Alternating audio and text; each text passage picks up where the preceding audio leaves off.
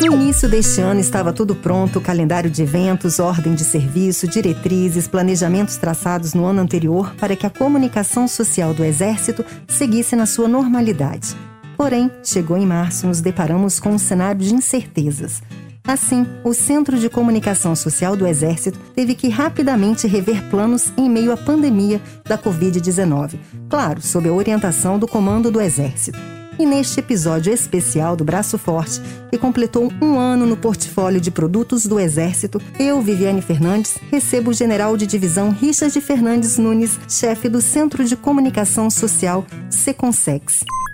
Braço Forte, o podcast do Exército Brasileiro. General, muito obrigada por mais uma vez estar participando aqui do nosso podcast. É uma satisfação estar aqui participando dessa, desse evento especial. Estamos comemorando um ano com o podcast no ar e é uma satisfação, como digo, é poder tratar aqui desse tema tão apaixonante que é a comunicação social da nossa Força Terrestre. General, basicamente, como funciona o Centro de Comunicação Social do Exército? É o Centro de Comunicação Social do Exército, Seconsex, está prestes a completar 40 anos, no, em março do ano que vem. Foi criado em 1981 como um aprimoramento do que já havia desde a década de 50, que era uma seção do, do gabinete do comandante que lidava com as relações públicas. Né? O centro ele tem uma dupla função. Ele é um órgão de assistência direta e imediata ao comandante, faz parte do staff do comandante e também é o órgão central do sistema de comunicação social do Exército, que abarca quase 900 agências em todas as organizações militares espalhadas pelo país,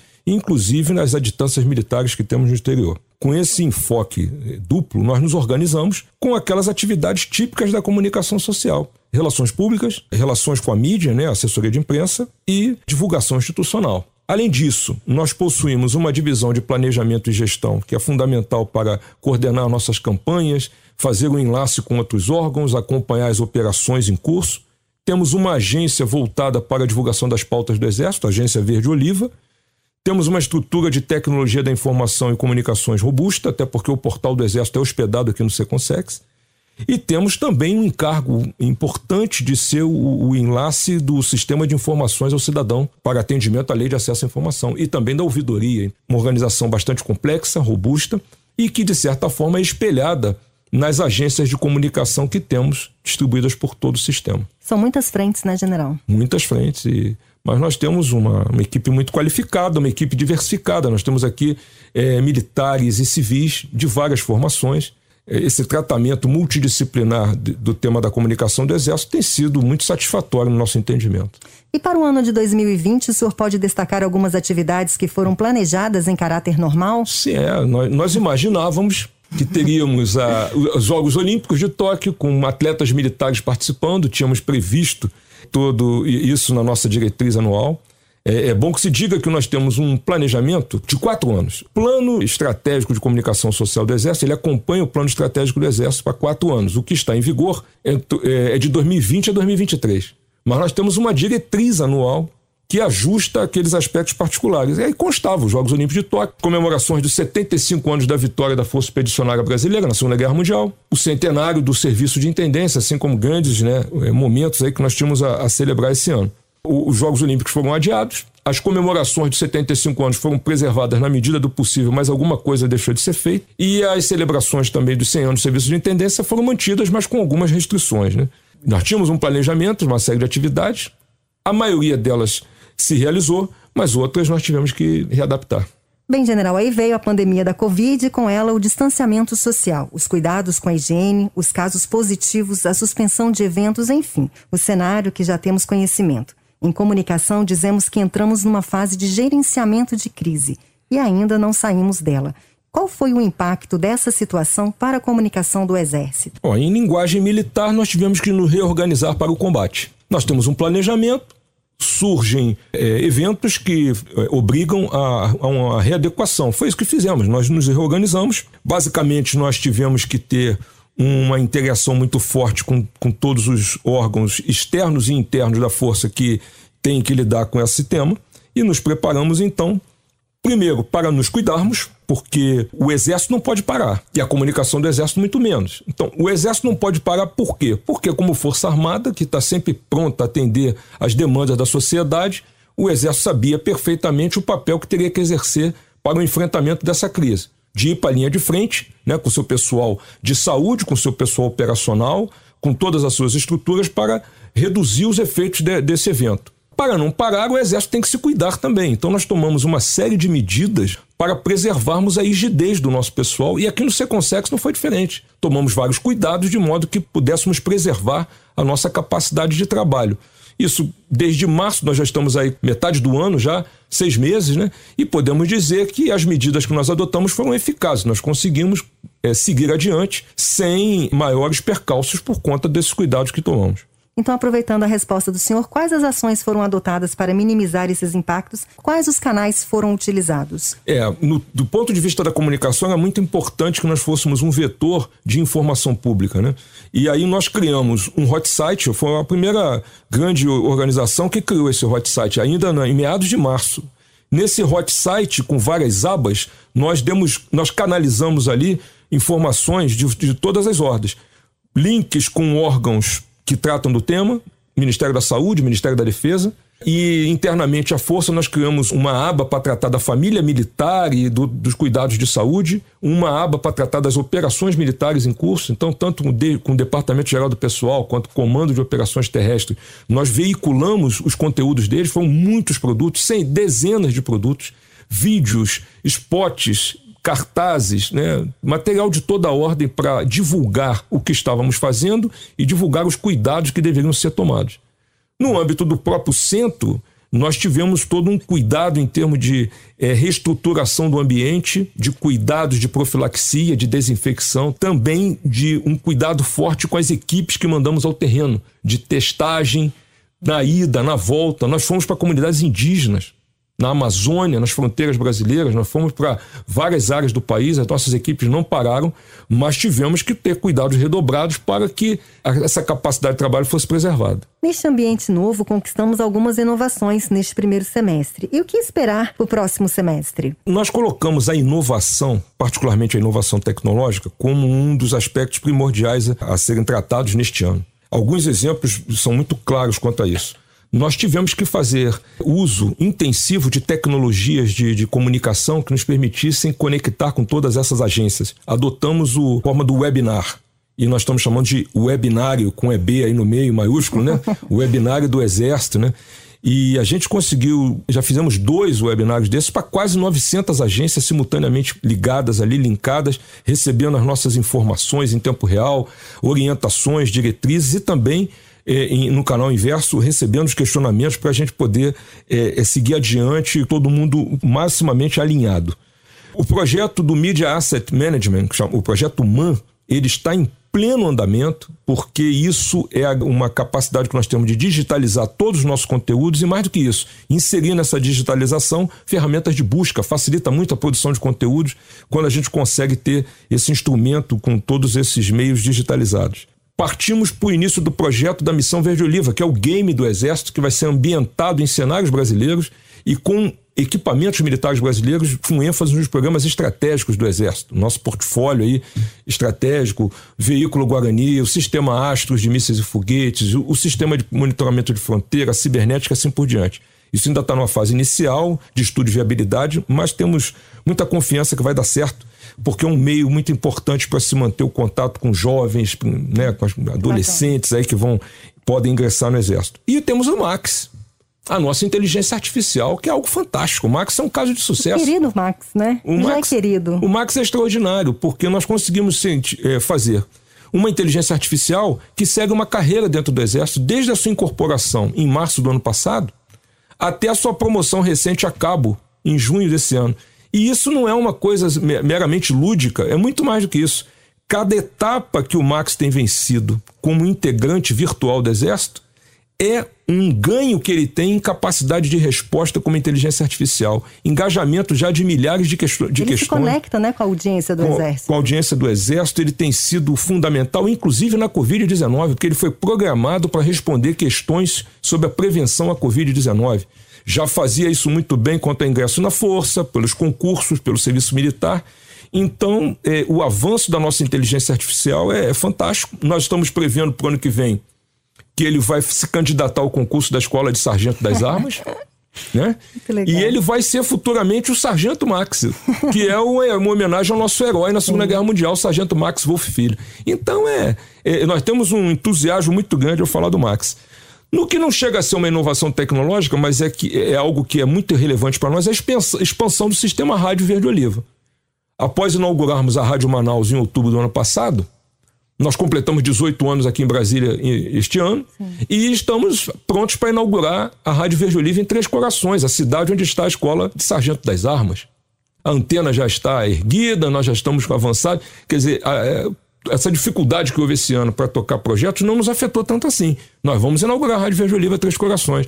E o projeto para a Rádio Verde Oliva Resende, onde está a nossa academia militar, já está iniciado, porque ano que vem a nossa intenção é inaugurar a Rádio Verde Oliva lá no município de Resende. Só notícias boas, hein? É isso aí. o senhor costuma fazer uma analogia da situação com o ambiente automobilístico de uma corrida. O senhor pode falar pra gente? É, isso é uma brincadeira que eu fiz que eu acabei repetindo aí e o pessoal gostou. É, imaginemos que estamos numa corrida, há um incidente e entra o safety car, né? O que que um piloto experiente faz nessa hora? Aquele, aquele que está pensando não num novo normal, mas que está pensando na nova corrida que vai começar quando esse carro sair da frente, safety car. Se der, ele para nos boxes, troca os pneus, deixa tudo justo. De, quando a corrida for retomada, ele está em condição vantajosa. Foi o que fizemos. O sistema não parou, o exército não parou. Nós continuamos. Nossas escolas estão funcionando, operações em curso, e nós tínhamos que fazer algo. Parar no box, trocar o pneu e ficar prontinho para a retomada. É isso que a gente fez. Nós estamos em condições muito boas de, de prosseguir na nossa missão, porque as conquistas que nós tivemos aí nesse ano de 2020 foram muito relevantes. E qual é o maior compromisso da comunicação social do Exército nesse tempo todo? É sempre o mesmo: é preservar e fortalecer a imagem do Exército. Agora, nesse momento, o que a gente percebe na questão da preservação da imagem, que é algo mais reativo, preventivo, é, nós temos que lidar muito com esse ambiente da desinformação.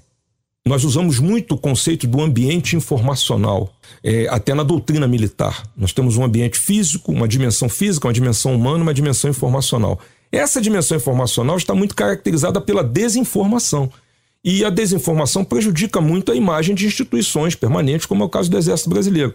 Então, isso requer de nós um cuidado todo especial com tudo aquilo que se trata sobre o nosso Exército. Do ponto de vista do fortalecimento, que já é uma postura mais proativa, né?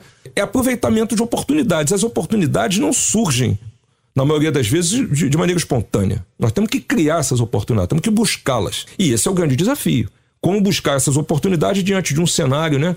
De, de, muita desinformação, de, até de muito temor, né? A pandemia causa esse tipo de comportamento até mais restritivo, as pessoas se, se retraem, nós temos que ir atrás mantendo os pilares da comunicação do Exército, que são a transparência, a nossa credibilidade e o senso de oportunidade. Então, o desafio tem sido esse e nós temos enfrentado isso com muito otimismo. O pessoal fala muito no novo normal. Eu não gosto dessa expressão, sinceramente. Não tem nada de novo normal. É uma nova era. Né? Nós vamos realmente vencer dessa etapa aí entender que o mundo vai sofrer transformações e que nós estar, temos que estar preparados para ele. Né? Certo. E nada disso seria possível se o Centro de Comunicação Social não buscasse ter uma comunicação estratégica, a seu modo, como instituição fardada, com hierarquia e disciplina, mas alinhado com os objetivos estratégicos do Exército Brasileiro e baseado no conhecimento da área. O senhor pode comentar um pouquinho sobre isso? É, isso é um conceito que está sendo trabalhado, inclusive o Estado-Maior do Exército deve é, é, até baixar alguma uma portaria tratando especificamente disso, que nós já temos utilizado muito nos nossos eventos, simpósios, visitas de orientação técnica. O Seconsex tem uma atividade muito intensa de capacitação, estamos sempre participando desse tipo de evento. E o conceito de comunicação estratégica, ele se aplica perfeitamente à nossa instituição. Por quê? O Exército Brasileiro ele tem uma força terrestre para ser empregada em operações. Quando a força terrestre é empregada, ela normalmente busca alcançar objetivos operacionais e táticos. Agora, a instituição Exército tem sim seus objetivos estratégicos de caráter mais duradouro, e esses objetivos estão consubstanciados no plano estratégico do Exército. Se o Exército tem uma estratégia, se ele tem um plano estratégico, a comunicação que vai dar suporte a esse plano, que vai permitir que esses objetivos sejam alcançados de maneira mais é, fácil, é a comunicação estratégica. E ela vai além da comunicação social tradicional. Que nós temos trabalhado sempre. Ela vai um pouco mais além, porque ela pressupõe relações institucionais sistematizadas, ela pressupõe uma capacidade também de trabalhar com as mídias digitais, aí incluídas as mídias sociais, com um grau de profissionalismo muito mais elevado. E os conceitos de alinhamento, de integração e de sincronização são muito importantes para uma instituição tão grande quanto o Exército. E obter o alinhamento não é coisa simples. Qualquer organização grande tem essa dificuldade. A nossa também precisa lidar com isso. Sincronizar as ações no tempo é outra coisa que requer muito planejamento, muito cuidado. E a integração. Nós temos um portfólio enorme, nós temos que falar para os 211 milhões de brasileiros. Nós temos um sistema capilarizado, com quase 900 agências, como eu disse. Então, alinhar, integrar esses veículos e sincronizar as ações é extremamente é, é, relevante e isso caracteriza uma comunicação de caráter estratégico. É disso que se trata. A palavra forte é integração, né, general? Ah, sem dúvida. Qualquer organização complexa tem na integração seu maior problema. Integrar seus projetos, seus processos. E, na, e a integração da comunicação, nem se fala. Tudo comunica. Se tudo comunica, nós somos uma instituição fardada. Um soldado de guarda num quartel, ali numa guarita, ele está comunicando.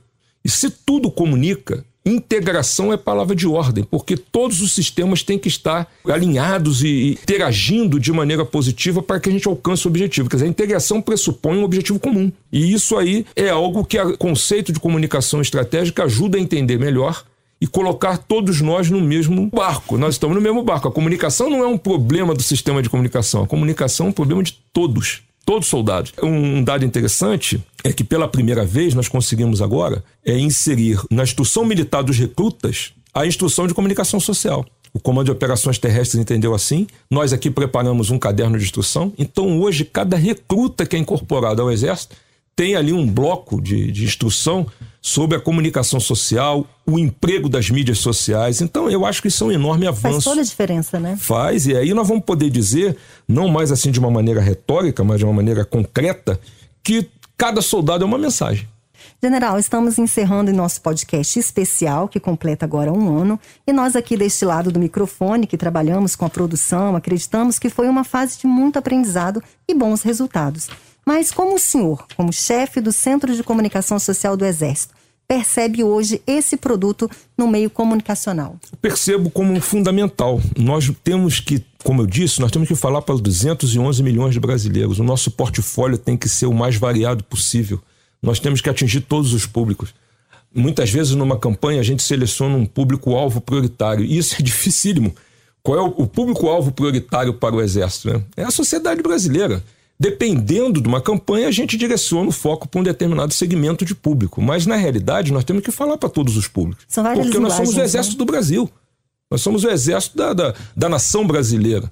Desde Guararapes, desde 1648. A nossa história se confunde com a própria história do país. A história do exército se confunde com a história do Brasil.